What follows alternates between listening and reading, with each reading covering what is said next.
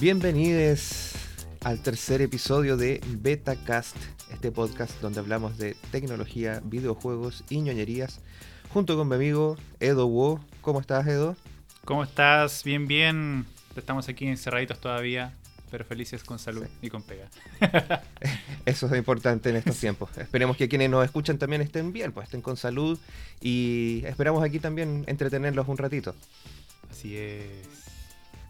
Oye, recibimos un par de comentarios de nuestro episodio anterior. Así es, hablamos mucho en extenso de los streaming. La, la Sí. guerra del streaming. Le preguntamos a la gente en redes sociales cuáles son las que tienen, cuáles son las que están esperando. Y las respuestas quizás son un poquito obvias. La mayoría obviamente tiene Netflix, es lo que más le sacan el jugo. Y muchos ahora también adquirieron Amazon Prime Video. Le está sirviendo la, la publicidad constante, la campaña de, de marketing, está- le está funcionando a Amazon aquí en Chile. Sí, sí, sobre todo mucha gente enganchó obviamente con La Jauría y El Presidente, series eh, entre comillas locales. Y bueno, por los estrenos que tienen pronto. De hecho, ahora en agosto van a tener Malcolm in the Middle como serie de estreno en su plataforma, así que Mm. muchos van a querer verla. Sí, la- la- el catálogo se está cada vez potenciando más de Amazon, está siendo más competitivo y con títulos mucho más famosos re- que resuenan mucho. Entonces, por ende, le está dando un golpe fuerte ahí a Netflix por ese lado, aunque, eh, digámoslo, Netflix sigue siendo el rey y esas cosas, pero Sí. podríamos decir ya que Amazon está ahí peleándole bien al para posicionarse fácil dentro del segundo lugar aquí. Y vamos a ver qué pasa cuando llegue Disney Plus a fin de año. Sí, oye, y sobre eso mismo, eh, bueno, nosotros, nosotros grabamos y a los días siguientes salió un reportaje bien en, en extenso, pero nosotros no vamos a, hablar de, de tanto, pero un reportaje bien bueno en Bloomberg respecto a esta guerra del, del streaming y ellos ya dan por mm, como dentro de los veredictos que sacaron. Es como un ranking, ¿cierto? Sí, más o menos como un ranking y evalúa cómo le ha ido a, a las diferentes plataformas, porque recordemos que, bueno, salieron todos los que comentábamos. Y bueno, ellos, ellos eh, Bloomberg, eh, como veredicto, dicen que Disney hoy en día es el mayor competidor para Netflix. Damos por hecho que Netflix es la primera y en este caso para Bloomberg la que viene sería Disney Plus. La que en realidad más que, más que verlos como primero y segundo lugar, los ven empatados por la, por la cantidad de suscriptores que tiene uno y otro lado eh, Ah, con. Netflix. Sí, eh, por la Allá cantidad de más que la en. Estados Unidos. Sí, sí, sí, sí. Así que eso con, con- en cuanto a el- la guerra de, lo- de los streaming.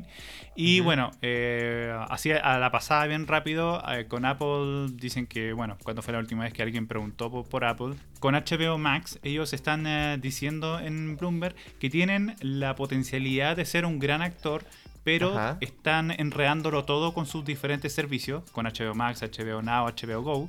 Y de hecho, esta semana eh, nos enteramos que HBO va a eliminar finalmente HBO Go, pero en, eso en Estados Unidos. Ojo con eso. Aquí probablemente más adelante tengamos solamente HBO Max, así que nos quedamos tranquilos de ese enredo. Exacto. Y respecto a, a, mm, Comcast, que sacó su Peacock, eh, bueno, ellos dicen que ellos son un buen actor, sin embargo, les juega muy en contra que, por ejemplo, no van a tener los Juegos Olímpicos, que recordemos que iba a ocurrir este año, pero producto de la pandemia se quedó ahí en nada y supuestamente va a ocurrir el otro año, pero con eso entonces eh, Peacock queda muy mal parado, a pesar de que es gratis, eh, no va a tener eso, esos programas que son como potentes para, para NBC, que de hecho lo transmiten a nivel eh, público en Estados Unidos. Era su, su enganche inicial, sobre todo para los clientes gratuitos, pero eso va a quedar ahora en pausa hasta el próximo año. Y finalmente un, con Kiwi que nadie lo conocía, bueno, finalmente ellos dicen que eh, eso, que nadie lo conoce y que solamente hace noticia porque nadie lo conoce. Así que eso. Bueno, no prendió, no prendió, cabros, Kiwi.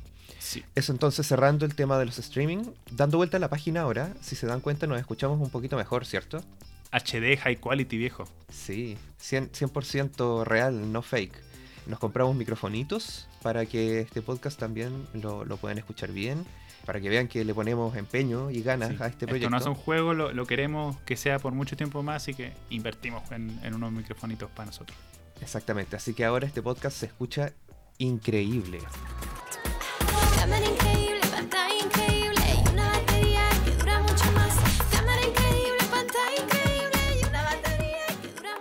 Hoy el tema bueno.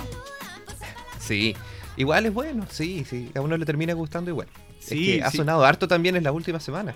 ¿Sabes qué? Yo, a mí me pasó algo con ese tema que yo estuve como un, un ratito como fuera de, de las redes sociales y cuando volví había como mucho amor-odio a ese tema. Y dije, ¿por qué? ¿Qué pasó? ¿Qué es esto?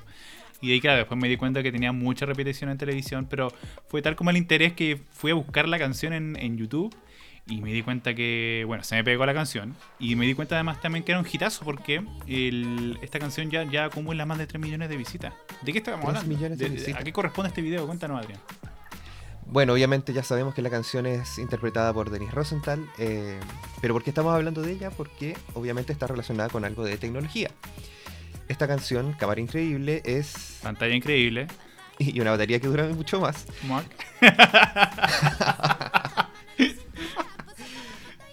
Qué coqueto anda hoy día, Sí, Edu. sí, ando que Sí. Bueno, esta canción es parte de la campaña de los teléfonos Samsung Galaxy A71 y A51 que están disponibles hace un par de meses ya en nuestro país. Esta es, una, es la gama media de Samsung. Sí, es la gama media, media alta, que bueno, tienen harta variedad, pero estos teléfonos van más por el- la parte media y media alta. Como les decía, ya llevan un par de meses en el país y están enfocados principalmente a los eh, creadores de contenido, a los influencers, a los TikTokers. Por eso también optaron por incluir a Denise Rosenthal dentro de la publicidad de este teléfono. Pero también están una chica que es muy que es TikToker, que lle- lleva Sí. mucho por ese lado. Y también está este chico que es youtuber, el de la bolsa en la, en la cabeza. Pero ¿sabes tú que esta canción no, no es original acá de Chile? Ah, me acaba de romper el corazón con eso. Bueno, en, en Estados Unidos también crearon una campaña para el lanzamiento de estos teléfonos. Eh, escuchamos ahora un poquito la versión gringa de la canción. Awesome screen, awesome camera, long lasting battery life. Awesome screen, awesome camera, long lasting battery life. Awesome screen. Pero igual la encuentro un poco diferente, no es como la mismo mismo de, de la Claro. cámara increíble. O sea, la letra es la misma traducida, pero obviamente la versión chilena tiene el estilo que... Un poco más reggaetón, un poco más latino. Tiene como el- ese beat. Claro, o sea, el estilo de Denise Rosenthal, obviamente. El punto es que tenemos esta canción que tiene muchas reproducciones, Denise Rosenthal siendo el rostro de, de estos teléfonos Samsung en estos momentos. ¿Qué tal son estos teléfonos que promociona el comercial? ¿Son, son realmente increíbles. La verdad es que en su mayoría sí. Ujú. Según los reviews, tanto interna- internacionales como locales, por ejemplo los de Pisa Papeles, a quienes les mandamos un saludo, Saluditos. los teléfonos en sí cumplen, tienen pantalla increíble, tienen una batería que dura mucho más y tienen una cámara increíble. Basta, Adrián. Se me está pegando de nuevo la canción. Ya, no más, no más, no más. Como digo, la cámara es buena, pero solo de día. Ah, Hay ya. algunos reparos que pasa justamente con los teléfonos de, de gama media, que la cámara en sí durante el día con buena iluminación funciona súper bien y se logran hartos efectos, pero en la noche ya cuando hay menos luz o hay más luz artificial empieza a guatear un poquitito. Ahí quizás los usuarios podrían pensar en cámara, la aplicación de cámara de, de Google, ¿no? Yo creo que les podría servir. Claro, buscando un fork de la cámara de Google para esos modelos de, de teléfonos Galaxy podrían servir. Sí, ahí así que le hacemos desde ya un guiño a los usuarios de los Galaxy A71 y 51 Exactamente. con es- por ese lado. ¿Ya qué más se sabe este, de este equipo? Obviamente el Galaxy A71 apunta más a la gama media alta, como te decía. En sí funciona bastante mejor, eh, no, no, no, no tiene lag, eh, puede correr varias aplicaciones sin problema. Y el A51, que por cierto es el teléfono más vendido a nivel mundial de lo que va el año, Wow, ¿ya? en general funciona bien, salvo cuando le empezáis a sacar un poquito más del jugo. Ahí aparece un poquito el fantasma de los teléfonos Galaxy más antiguos, como los de la gama J o los Galaxy Prime, que empiezan a presentar un poquito de lag, o si tienes varias cosas abiertas, ya ahí se cae un poquito el A51. Y ahí se podríamos explicarlo por la RAM que tiene. Claro, va, va un poco entre el tema de la RAM y el tema del procesador. No quiero echarle mucho la culpa al- a la interfaz de usuario, porque mm, la que tiene actualmente Samsung, que es One UI, eh, Ujú. es bastante mejor que lo que era TouchWiz Sí, en su es momento. muy buena. Sí, a mí me encanta la verdad. Mi, mi pareja tiene el- ese, un Samsung y no, nada que decir. Es hermosa. el- o sea, es un salto a lo que tenía hace unos años atrás Samsung, la verdad. Yo creo que va más justamente, no, no va tanto por el lado de la interfaz, sino que también eh, que puede quedarse un poquito corto de RAM, el procesador un poco al debe, y bueno, conocidos son los teléfonos Galaxy de que tienen harto bloatware. O sea que aparte de las aplicaciones de Google, tienen sus Mm. aplicaciones propias, que no se pueden desinstalar todas. Entonces eso ya va cubriendo un poquito de memoria y algunas que no se pueden desactivar y algunas que no se pueden desactivar ocupan un poquito más de recursos. Entonces ahí como que va generando que el teléfono no, nos queda un poquito al debe. Ahora, igual este teléfono está pensado eh, para no explotarlo en el sentido de, de hacer gaming y esas cosas, sino que básicamente para el usuario que quiere grabarse, que quiere que le dure todo el celular y eso. O sea, hay como ir compensando ciertas cosas. Exactamente, está pensado en, en la gama media, que es para no explotarlo tanto, y finalmente para los eh, creadores o los que ven mucho contenido. Claro, para redes sociales, para estar viendo Instagram, para estar viendo TikTok. El scroll infinito en TikTok. Oye, pero hablemos de plata. ¿Cuánto salen estos Galaxy A71 y A51 de Samsung? Ahí, ahí tienen un punto porque el precio no es tan increíble. Oh. Son un poquito caros. Oh. El Galaxy A71 de 128 GB de almacenamiento está costando actualmente, principios de agosto, 379.990, 380 lucas. Ya. Y el Galaxy A51 está costando en estos momentos 289.990 mil pesos, o sea, 290 lucas. Ah, ya, entonces con esos precios está, está peleando Samsung. Bueno, la verdad que yo los veo como que están ahí. Como que no, no es tan caro ni tan barato, la verdad. Claro, están ahí presentes, obviamente hay en la competencia algunos otros teléfonos que están más o menos por el mismo precio, ahí Mm. finalmente uno tiene que estar decidiendo y lo más importante es investigar bien qué teléfono cumple con las necesidades que tenga uno y de acuerdo también al presupuesto que maneja. Exacto. Uno tiene que ser como sincerarse y decir, ah, yo voy a usar este celular para únicamente jugar o voy a solamente para navegar y, y ver TikTok e Instagram. Entonces ahí uno va viendo, va descartando qué, qué celular. Muac.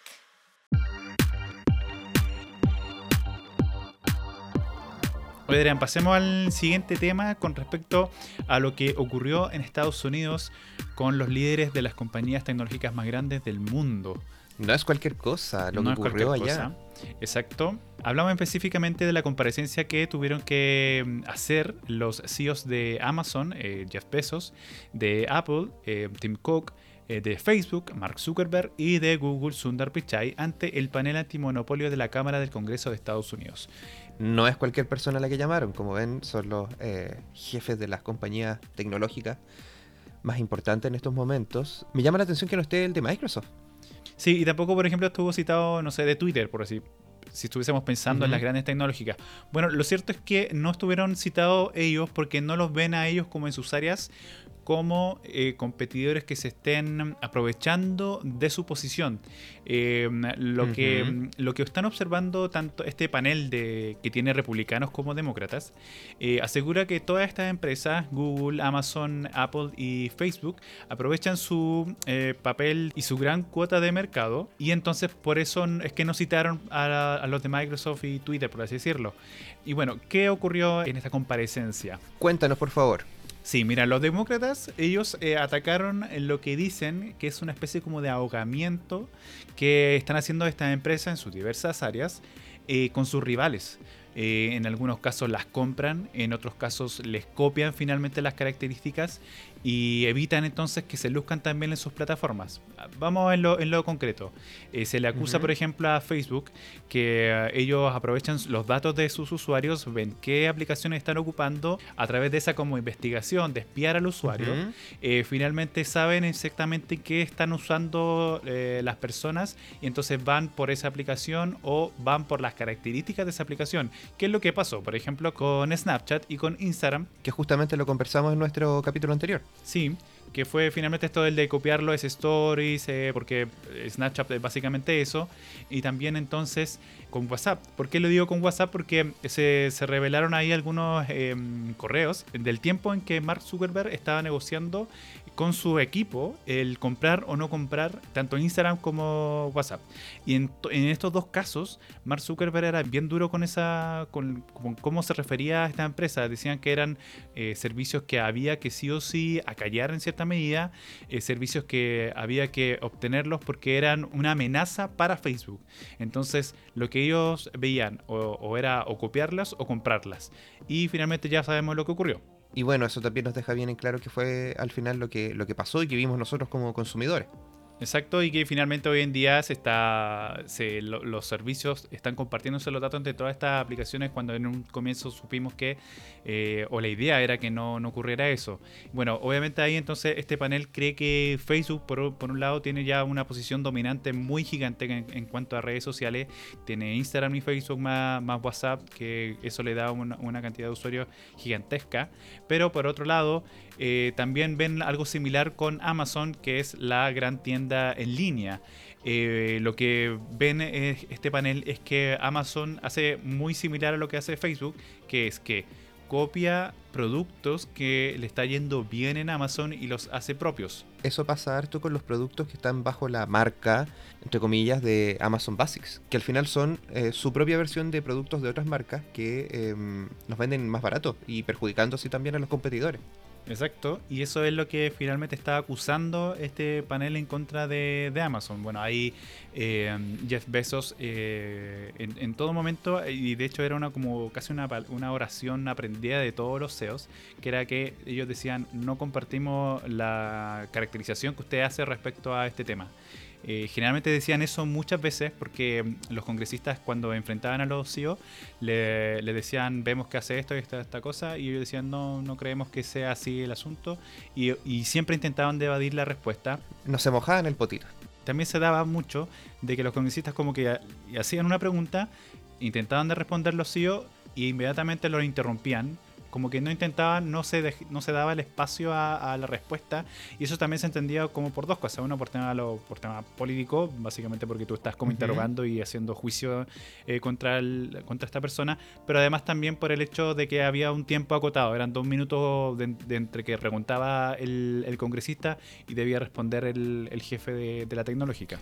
Y bueno, eh, sabemos que en Estados Unidos hay dos partidos. eh, uno son los republicanos, que son los conservadores, y también están los demócratas, que son un poquito más Un progresistas. poco menos conservadores. Ah, claro, un poquito menos conservadores. Las preguntas que ellos realizaron iban por el mismo lado, Eh, se manejaban en los temas que le debatían a, lo- a los jefes de las empresas. Eh, mira, lo cierto es que si bien los demócratas fueron por el aspecto más técnico, específicamente eh, citando correos eh, de negociaciones que hacían estas empresas, mientras que los republicanos lo cierto es que la crítica iba más como por el estilo de mi mensaje no se ve eh, en tu plataforma, acaso hay un sesgo, hay poco patriotismo, eso era como la diferencia entre, entre uno y otro, mientras uno, uno decía más lo técnico, el otro era como más, del, más del estilo político. Sí, leí que un congresista reclamó que por qué mis correos de campaña eh, llegaban al spam de la gente. Fue bien burdo el- esa- ese momento y fue también burdo también en otro momento en que le estaban preguntando a Zuckerberg un asunto de por qué estaba muteando lo- los tweets del hijo de Donald Trump y claramente eso es tema de materia de Twitter, no es de Facebook, así que ahí la cara de póker de, de Mark Zuckerberg era simplemente que eso no corresponde a mi área, pregúntenle mejor a Twitter. La, la respuesta que deberían haber dicho es, ok, boomer. Sí, sí. Fue, fue interesante también un momento en que se le preguntó a, a todos, se le hizo la misma pregunta. Se les preguntó si es que veían que China eh, atentaba contra los intereses de Estados Unidos y también si es que Uh. copiaba la tecnología de los Estados Unidos. Y mira, el único que aprobó esa afirmación fue Zuckerberg. Que ahí me hace sentido, o que, que ocurre en realidad, eh, justo en momentos Ujú. con una pelea bien fuerte con, con TikTok, que hoy en día, eh, y usando las palabras de Zuckerberg en años anteriores con sus correos filtrados, es claramente una amenaza para Facebook. Y, y mira, fue el único que eh, sí aprobó esa afirmación, mientras que el resto simplemente no lo veían así, completamente. Yo creo que sobre todo los, los fabricantes como Google y Apple no, no, no quisieron meterse mucho en el tema ahí, porque igual China es partner importante para la fabricación de, de- de hardware de ellos. Claro, sobre todo ahí por ese lado Apple. Bueno, Apple no, no de hecho fue el que menos se le hizo pregunta. Y bueno, a Apple lo que se le critica mm, es el tema de la tienda de, de la App Store. Eh, se le dice que también aprovecha su posición dominante, eh, que es muy estricto, que les cobra mucho y que mm, también hace, hace mm, ver mucho más sus aplicaciones con las que tenga en cierta medida algunos acuerdos. Esas son las críticas que, que se le hacían. Y a Google, eh, las críticas que se le hacen obviamente por el tema de posicionar sus productos también en el buscador, porque hoy en día se, se sabe que Google es la puerta de entrada para Internet. Y todas las personas que quieren ir a algún lado lado, simplemente ponen el término y de, y de Google saltan a lo que están buscando. Obviamente ahí Pichai, Sander Pichai, de nuevo decía la oración, no comparto esa caracterización, y decían que ellos son muy mm, eh, proclives a que eh, a que tengan otros competidores y de hecho ocurre. Ellos, ellos citaban, por ejemplo, las, las tiendas en línea, por ejemplo, para ellos son una, un competidor y son un competidor grande. Y ahí está obviamente Amazon. Tiendas de apps. Eh, no, no, no se les tocó, de hecho, la Play Store, por así decirlo, no se les tocó. Pero sí ellos citaban, por ejemplo, las tiendas que son Walmart, Amazon y todo eso en línea que hay. Y Ya, entiendo. Ellos para ellos son, ellos dicen que comparten ahí una gran competencia y que no, no la ven como no ven como lo como acusa este panel de an- antimonopolio. Lo cierto es que el desafío de, de este panel es bastante grande porque es, es bien difícil dentro de la ley de Estados Unidos el poder acusar o pedir incluso la, la división de una, de una compañía. Por ejemplo, uno pensaría que pareciera que le van a pedir que a Facebook la van a dividir, que van a querer que WhatsApp sea independiente, que Instagram sea independiente. Lo cierto es que al Claro. tema legislativo es bien complicado, pero sí se va, sí hay cargos que van contra, van por, por otro carril que son exactamente la, la FTC, por ejemplo, está preparando una, una acusación contra Zuckerberg por el control que tiene de Facebook y las adquisiciones que ha hecho de sus rivales. Y también el Departamento de Justicia también va a hacer una. va a presentar cargos contra Google, eh, acusándolo de abusar su dominio en la publicidad en línea. Eso es lo que se, se- se espera por un lado. Eso está ocurriendo eh, en otro carril diferente a lo que está ocurriendo en el Congreso con la investigación que se está haciendo a estas tecnológicas. No me extraña, sabemos que Facebook ha estado en la palestra en el último tiempo, al menos en los últimos cuatro años, desde las elecciones eh, presidenciales, donde finalmente ganó Donald Trump, donde se acusó que su no regulación de, de noticias reales versus noticias falsas pudo haber influenciado en las elecciones. ¿Quién iba a pensar igual hace unos años que el, el gran demonio de, de las tecnológicas del, del Internet era, era Microsoft, que siempre se le acusaba de, de monopolio, de ser los más dominantes, y de a poquito se ha ido cambiando la tortilla a otro lado. Eh, la imagen de Google también se ha visto un poco afectada en el último tiempo.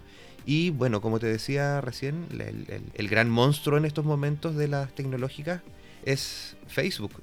No solo por el, el dominio, la gran cantidad de usuarios y de, de compras que han hecho para perjudicar a otros competidores, sino que también por el uso que le han dado a los datos de la gente, tanto para fines comerciales como para fines propios de, de enriquecimiento o de crecimiento de la compañía.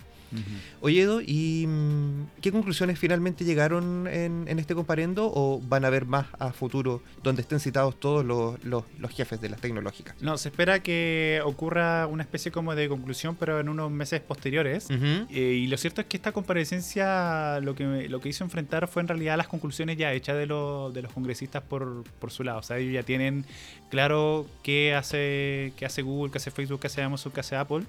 En ningún caso iban a cambiar como su, su idea con respecto a esta comparecencia, o en realidad con respecto a las respuestas que le dieron estos los CEO. Casi como que solamente querían escuchar lo que... Sí, era solamente- Las respuestas que les podían dar los CEO. Y eh, eh, bueno, por tema de pandemia, esto fue todo por videoconferencia. Se transmitió y se usó, por cierto, no se usó Zoom, se usó WebEx de Cisco. Y lo cierto es que se espera que en, en, eh, los meses posteriores ocurra una especie como de conclusión y alguna especie de posible proye- proyecto de ley para regular eh, más este tema. Como te decía, es bien complicado que ellos mandaten, por así decirlo, el que se dividan estas compañías, el que ocurra eh, aquello, porque la ley como está hecha no es posible, por ende debiera entonces crearse una nueva ley para poder regular todas las plataformas digitales que están actualmente. Vamos a estar entonces atentos a lo que esté ocurriendo con este tema, eh, no solo allá en Estados Unidos, sino que finalmente cómo nos va a terminar afectando como usuarios.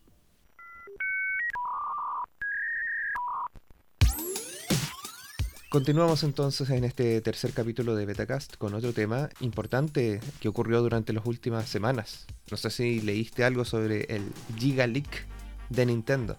Algo vi por ahí, unos hashtags y cuestiones y mucha risa y bromas en redes sociales. Sí, mucha información que apareció por, por Twitter y Reddit. En sí, ¿qué es lo que pasó? ¿Qué es? ¿Qué es esto? se dio a conocer hace un par de semanas que se filtró mucha información de Nintendo de prototipos, betas y planes que tenían para juegos de Super Nintendo y de Nintendo 64. Es mucha la información y por eso recibió el nombre de Giga Leak. La, gran duda todavía es de, de dónde vino todo esto, pero sin embargo hay, hay harto material interesante para quienes tomaron este, estas filtraciones para trabajar con ellas, como también para los jugadores y poder comparar lo que el producto que finalmente tuvimos con las primeras ideas que tenían en Nintendo para estos juegos. Oye, pero estos son entonces eh, cosas que no llegaron a ocurrir o, o qué exactamente? Claro, no es una filtración de juegos que vienen, sino que de cosas que se tenían planeadas en algunos juegos y que después terminaron cambiándose. Como por ejemplo, hay algunas filtraciones de, de Super Mario World, el primer juego de Mario para Super Nintendo, en donde lo muestran, eh, en vez de ocupar la capa, se tenía pensado inicialmente que ocupara alas. Ese era su poder en el juego. Y de hecho tiene sentido un poco con el producto final que vemos que el power up que le da la capa a Mario es una pluma. Entonces, tiene un poco más de sentido con las alas inicialmente. También mostraban de Super Mario World algunos bosquejos de cómo eran los personajes inicialmente, como por ejemplo Yoshi, que tenía una forma muy distinta a la que terminamos conociendo, que parecía, no sé, había un diseño que era como una lagartija, otra que era como un velociraptor, otra que tenía como los cachetes muy inflados. Distintos diseños que fueron probando de otros personajes también y de distintas animaciones que tenían. Es, es llamativo el, el- el tema de, que, de cómo se filtró finalmente todos estos archivos, porque como tú de- decías, no, no son unos pocos, es un gigante la cantidad de datos que se conocieron a través de los foros. Y de hecho eh, es muy es muy raro ver el ver eso como el, el proceso para un para un juego. Sí, de hecho pasó con eh, la información que, que se filtró de Star Fox 2, juego que en su momento no salió para Super Nintendo, pero que después cobró vida tanto en la edición mini de Super Nintendo que salió hace dos años, como ahora en la Nintendo Switch Online. Se tenían pensado varios personajes que, que no aparecieron, algunos otros animales que conformaban el equipo, como también presencia de personajes humanos dentro del juego. Pero, de hecho, un, desarrollador de ese juego eh, escribió en Twitter que le llamó mucho la atención que dentro de, la información filtrada apareció una herramienta que había creado él y que no veía hace más de 30 años. Que era como para entender un poco mejor el código del juego, para poder trabajar con él. Y aparece ahora. Es lo que llama más la atención. Sí, por eso, por eso es, es llamativo el hecho de saber exactamente de dónde salió toda esta fuga. Que como ya decíamos, no es poco, es mucho. Y llama la atención además por Nintendo, eh, una de las gigantes de desarrolladoras de videojuegos. Y claramente hay ahí seguridad que fue traspasada. Sí, pues Nintendo siempre ha sido súper cerrada, súper conservadora en cuanto a su, a su información. Y por lo mismo, muchos sitios especializados en videojuegos no han querido comentar mucho la información o la han comentado pero sin compartir eh, imágenes por el riesgo de que les pueda llegar una demanda. Ah, claro, pues. Ya sabemos que Nintendo siempre tira demanda a, a estas personas que crean algunas hacks, ports o versiones libres de algunos juegos y, y cuando Nintendo pone la demanda los tienen que bajar inmediatamente. Entonces varios sitios de videojuegos no se han arriesgado a, a publicar esta información. Bueno, como tú decías, entre la que se filtró estaba el personaje este de Star Fox, eh, un prototipo de Yoshi, muy curioso. Sí, llama mucho la atención ese prototipo del Yoshi Island o Super Mario World 2, porque hay dos versiones. Hay una versión que es muy, muy, muy prototipo, que de hecho se llamaba Super Donkey. Si te fijas, tiene los gráficos del Yoshi Island, pero el personaje no era Yoshi, era un humano, que posiblemente era Mario. Y se estaba pensando como ser una versión aventura de Donkey Kong original. No de Donkey Kong Country, sino que el Donkey Kong de el que te tiraba los barriles o que en el tenías que tirarle un matamosca, un Tanax, no sé. Es- es- ese juego era como que lo ocuparon de prototipo. Pero después esto fue evolucionando en el Yoshi Island que conocimos y obviamente ahí aparece otra versión de desarrollo donde en el Yoshi Island ocupan la música de, del Mario World como placeholder mientras componían la música definitiva para el juego y habían algunas mecánicas un poco distintas como por ejemplo Baby Mario cuando te, te pegaban Baby Mario no, no se iba en, el, en la burbuja llorando sino que salía caminando por el suelo También estoy viendo que eh, hay un modelo para Luigi en Super Mario 64. Sí, eso, eso también es lo que, lo que tiene más contenta a la comunidad.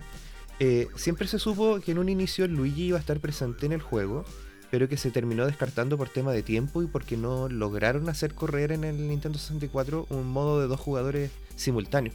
Entonces, eh, aparte, estaba este mito, esta leyenda de que en la pileta que hay en el patio interior del castillo de la princesa Peach hay una estrella y hay supuestamente un escrito que muchos creían que decía él is real 2401, como él es real 2401. Y muchos habló sobre esa, esa historia casi conspirativa. Pero ahora, con, con toda la información que apareció, se logró encontrar el código de, de Luigi y hackers aficionados empezaron a reconstruirlo y lograron el, el modelo de cómo se iba a ver Luigi en el juego, si es que finalmente terminaba siendo jugable. Sí, eh, eh, tuve, eh, efectivamente logré dar con ese, esa imagen. Pero se parece, en realidad es muy parecido al, al Mario. De hecho, tiene la misma fisonomía Mario, solamente que tiene el, el- el casquito o el gorro, la gorra verde de Luigi. Claro, y es un poquito más alto. Lo más curioso es que el descubrimiento de esta figura de Luigi dentro del juego que, que reconstruyeron ahora se dio 24 años y un mes después del lanzamiento del juego. Entonces coincide con el L Israel 2401. Entonces ahí hubo mucho mind blowing en las redes sociales. Sí, sí, sí. Y, y- y bueno, y también están los prototipos de Pokémon Diamond y un aldeano que nunca salió en Animal Crossing. Sí, respecto a lo de Pokémon, hay varias versiones beta de algunos de los monstruos que aparecieron en la cuarta generación. Sobre todo de Arceus o Arceus, como quieran llamarlo, que es el dios Pokémon, el, legendario máximo de, esa generación. Que tenía una forma que en verdad parecía una, una babosa con ojo. Era claramente un placeholder mientras llegaban al- al diseño final. Y como decías tú también, fanático tú de Animal Crossing, directo te fuiste a esa noticia cuando la estábamos revisando. También sí, apareció una versión beta de lo que era eh, uno de los aldeanos para el juego de Nintendo 64, que es el original. Se llama Katy, le, le encontraron. O Cat 13 como nombre eh, código. Y era de nombre Katy, era un gato negro muy, muy curioso con un labio Sí. muy grueso. Era, era un personaje muy especial. También hubo filtraciones sobre Mario Kart de Super Nintendo. Había una música distinta en la pantalla de título. eh, no había derrape en su comienzo. También algunas filtraciones de Mario Kart 64 donde se podía ver jugable a Magikupa o Kamek. Que en, en las betas, en las publicidades iniciales del juego se veía, pero que después lo terminaron cambiando por Donkey Kong. Oye, finalmente Nintendo no ha hecho ninguna declaración oficial. Hasta ahora no, no se refirió a eso. Hasta ahora no, no se han referido a esta filtración de, de información, probablemente porque deben eh, estar golpeándose la cabeza contra la muralla viendo de dónde se filtró y por otro lado también eh, pensando en las acciones legales cuando se descubra eh, el origen de todo esto. Pero, pero ¿qué daño podría hacerte el, el hecho de conocer esto? Más allá de que, claro, efectivamente para Nintendo es como información delicada en cierto punto que eh, está en manos públicas, pero ¿por qué habría que cuestionarse el hecho finalmente si no, no yo, yo al menos no le veo gran como gran daño? Claro, Aparte es que- son, son, son datos que pasados de, de juegos que ya se salieron y que fueron en su momento. No, yo no lo veo al menos algo tan así como feo. Claro, a nosotros no nos afecta, como jugadores, como usuarios no nos afecta. Conocemos más información sobre los juegos, pero el, el gran dilema ético es justamente el, eh, la seguridad. ¿De dónde salió? ¿Quién se lo robó? ¿Cómo tuvo acceso a la información? ¿Por qué la subió? Ese es, como el dilema ético, no, no tanto por nosotros, sino que por la brecha de seguridad que, que hubo. Pero bueno, está la información y la estamos ahí disfrutando. Sí, la estamos disfrutando y cada día están apareciendo más cosas. Y este Giga Leak, yo creo que lo que conocemos hasta ahora es solo una parte. Así que si están interesados en el tema, tienen que estar atentos ahí a Twitter, a, a Reddit. Oye, pero el- la- las filtraciones sí mismas son, son qué? Son, son archivos descargables que la gente ha estado como intrusiando y encontrando cosas. Porque claro, tú decías que por ejemplo ellos lograron, eh, no sé, encontraron por ejemplo la, la imagen que era plana de un personaje de Animal Crossing, solamente por citar. Y después ellos reconstruyeron cómo, cómo se vería finalmente el, el personaje. Eso es lo que están encontrando, es como el, el bruto, bruto, bruto del, de, un, de, un, de un juego, ¿no? De un prototipo. Sí, hay información muy en bruta, mucho código, pero también me Mm. apareció arte o artwork. Por ejemplo, de Ah, Mario ok, ya. 64 apareció el, el- archivo de imagen del diseño de la caja de Nintendo 64. Lo mismo también con Zelda Ocarina of Time. También apareció eh, los archivos de imágenes de algunos de los ítems del Zelda Ocarina, eh, así como en su, en su calidad o en su resolución original. Entonces, no solamente es código que después la gente ha ido traduciendo para ver cómo se vería gráficamente, sino que también mucho material quizás, digamos, de prensa o de arte de los juegos. Mm, Efectivamente, esto es un festín pa- para el fanático de Nintendo. Sí, y como te decía, probablemente lo que hemos visto es poco y tenemos que estar atentos a que eh, las próximas semanas se revele más información antes de que Nintendo pare toda esta máquina y nos demande a todos.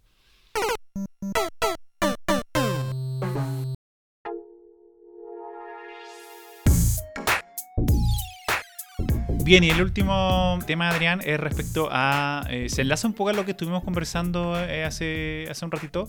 Y es nuevamente de política en Estados Unidos, pero ligado mucho a la tecnología. Estamos hablando de TikTok y la, el posible baneo que, que enfrenta esta compañía mm, con su matriz china, que es ByteDance.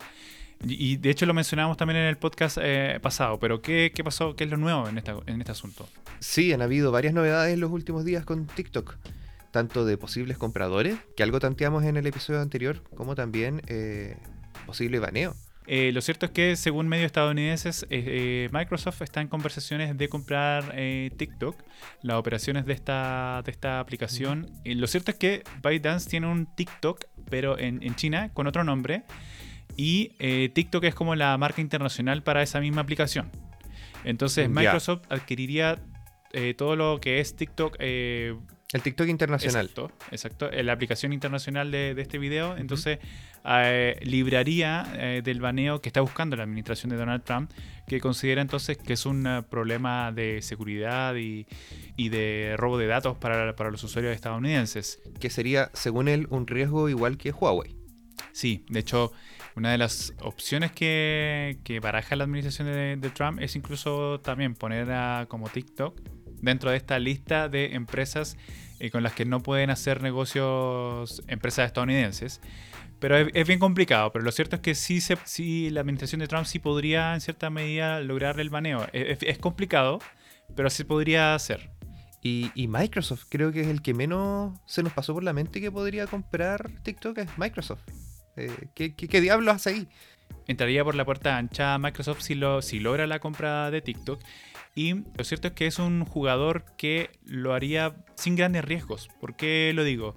Porque actualmente, y ya lo decíamos en los temas anteriores, Facebook, Amazon, Apple y Google están muy en entredicho por las investigaciones que están por, por temas de antimonopolio. Entonces es muy complicado que ellos puedan adquirir hoy en día cualquier tipo de servicio. Por ende, Exacto. un competidor ahí que, mm, o en realidad un competidor que no está dentro de esas ligas es Microsoft y entonces entraría de lleno a las redes sociales con este servicio de, de TikTok y por ende le daría una, una gran carta de participación porque TikTok sin duda es este año la ha reventado en, en- en crecimiento de usuarios tanto en Estados Unidos como a nivel internacional y le sería una gran, una gran aplicación para Microsoft. Y bueno, Microsoft nunca se ha visto como cercano a lo social. Como que la última adquisición grande que hicieron por esta área fue Skype hace un par de años. Y bueno, ya sabemos qué pasó con Skype. Se ocupó en un momento, pero finalmente como que lo fueron dejando morir. Y ahora existe todavía, pero eh, es más prioritario para ellos Microsoft Teams. En algún momento tuvieron una red social, pero que era solo como para entornos laborales y educativos, que era parte de Office y que pasó sin pena ni gloria. Pero si ahora Microsoft logra adquirir TikTok, uno, de partida, no es algo que van a tener que construir. Sería un competidor que ya entra, como tú decías, por la puerta ancha, con ya muchos usuarios.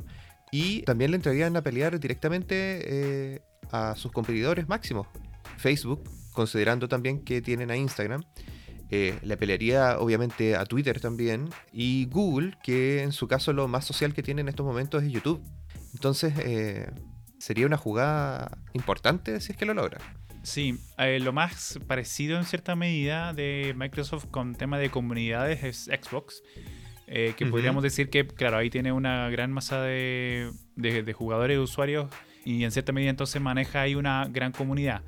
Pero claro, TikTok es muy diferente, son básicamente adolescentes, niños, la gran masa que está en esa, en esa aplicación, por ende es un público que, al que Microsoft le, le vendría muy bien porque sin duda que el resto de actores ha ganado en otras áreas pero con, con este con la entrada con, de una posible compra de, de, Mac- de- perdón, de Microsoft con TikTok, eh, sería un batatazo ahí para Satya Nadella, el CEO de, de Microsoft. Ojalá que no, no se pongan muy exquisitos tampoco si es que lo logran adquirir. Como por ejemplo que ahora solamente puedas ocupar tu, tu cuenta Microsoft, tu, tu correo Outlook. Lo, veo- lo veo No difícil. creo que lo hagan. Sí, no, yo lo veo difícil, eh, considerando sobre todo que Microsoft está en una, en una parada muy de, de- de ser abierto, eh, de disponibilizar sus aplicaciones en toda la eh, entorno operativo. Recordemos que de hecho se pareciera hace poco, pero fue hace en 2018 cuando Microsoft compró GitHub, está como red social de programadores. Entonces, eh, lo veo difícil que se cierre. Al contrario, yo creo que eh, ellos eh, ya saben de que tienen que abrirse para poder ser parte del- de la ola, eh, tienen que disponibilizar sus aplicaciones, tienen que usar sus aplicaciones. Y si se cierran, obviamente que no, no, no van, no van a por ello, a, a la meta finalmente. Así que no, yo lo veo difícil que, que vayan a, como a cerrarse. Al contrario. Es la estrategia que han ocupado en, en el último tiempo, principalmente con las aplicaciones de, de Office. Word, Excel, PowerPoint, que están disponibles ahora no solamente en Windows, sino que obviamente están en Mac, pero también están en iOS y están también en Android. Sí. Lo mismo con Outlook, su servicio de correo. Y también con el launcher también. También tienen un launcher en, en, en Android, que es Android, bastante... sí. Es bien bueno, es bien bueno, es bien ligero, Sí. limpio. Entonces como que a- Microsoft está como en esa parada de, de- de estar donde, están los usuarios finalmente.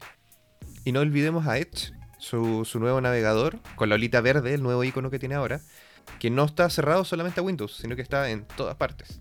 Entonces, justamente, eh, Microsoft está abierto ahora a que, o, eh, más que ser un, un creador de un sistema operativo, sino que ahora es un creador de servicios.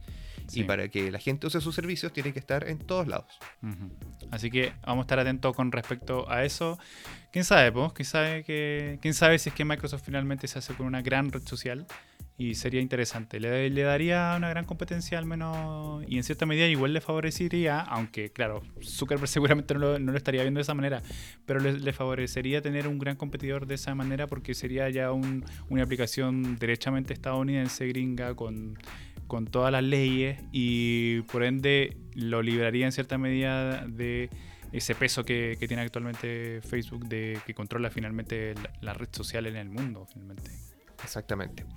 Estaremos atentos entonces a lo que diga Donald Trump, a si banean TikTok o no, y si finalmente Microsoft compra TikTok y, y qué va a pasar con sus usuarios.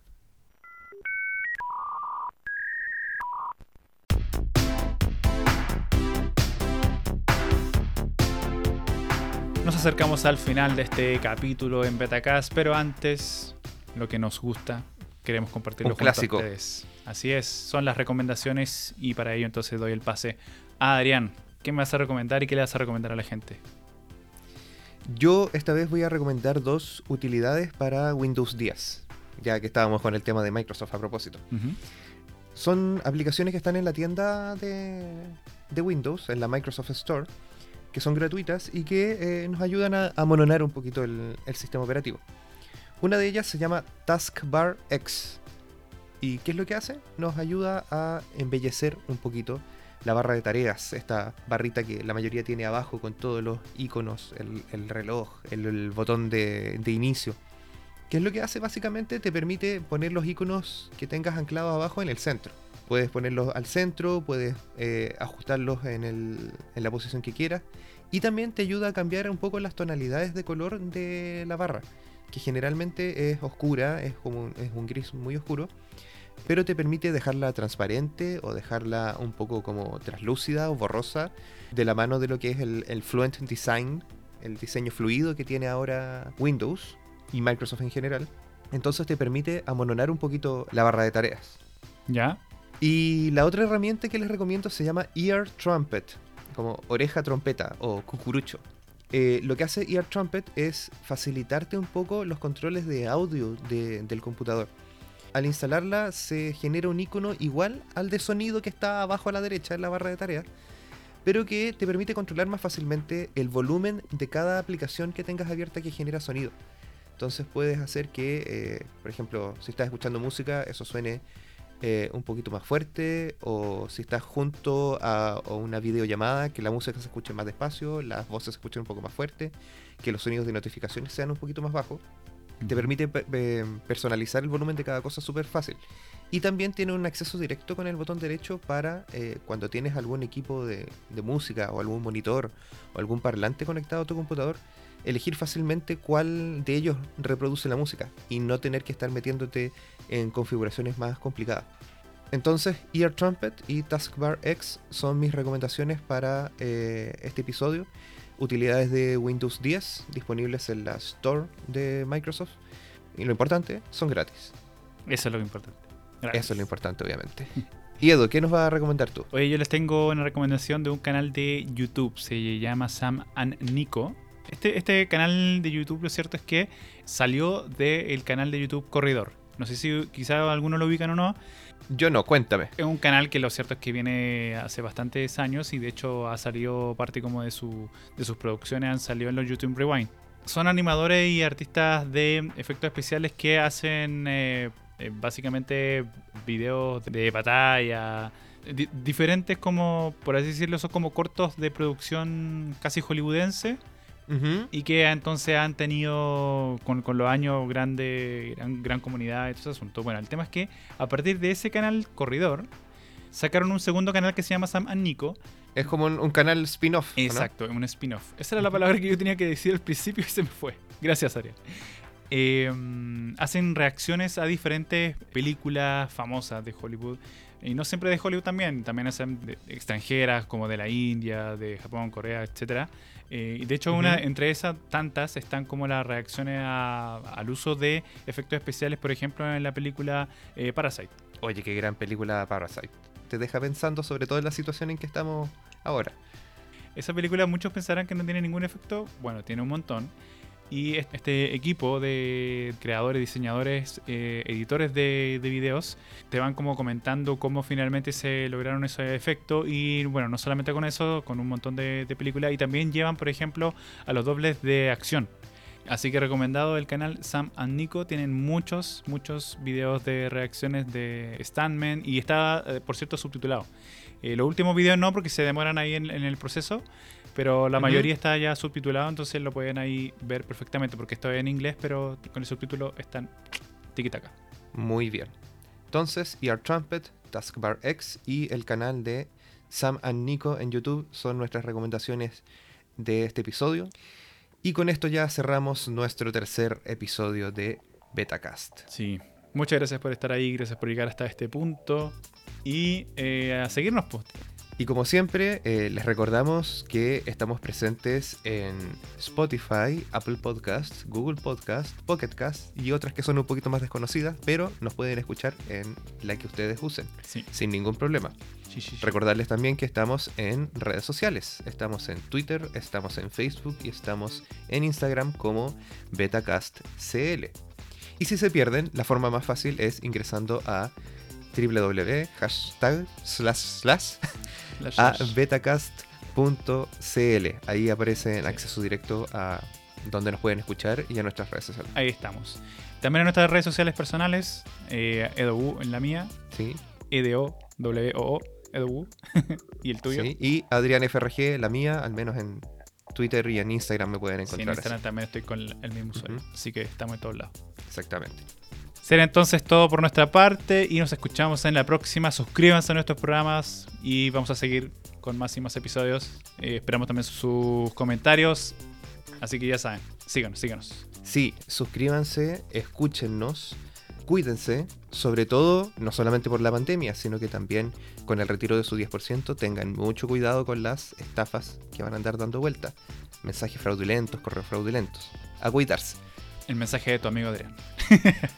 El momento Don Graf en la Sí, despedida. eso iba a decir. Nos despedimos entonces, será hasta la próxima, cuídense.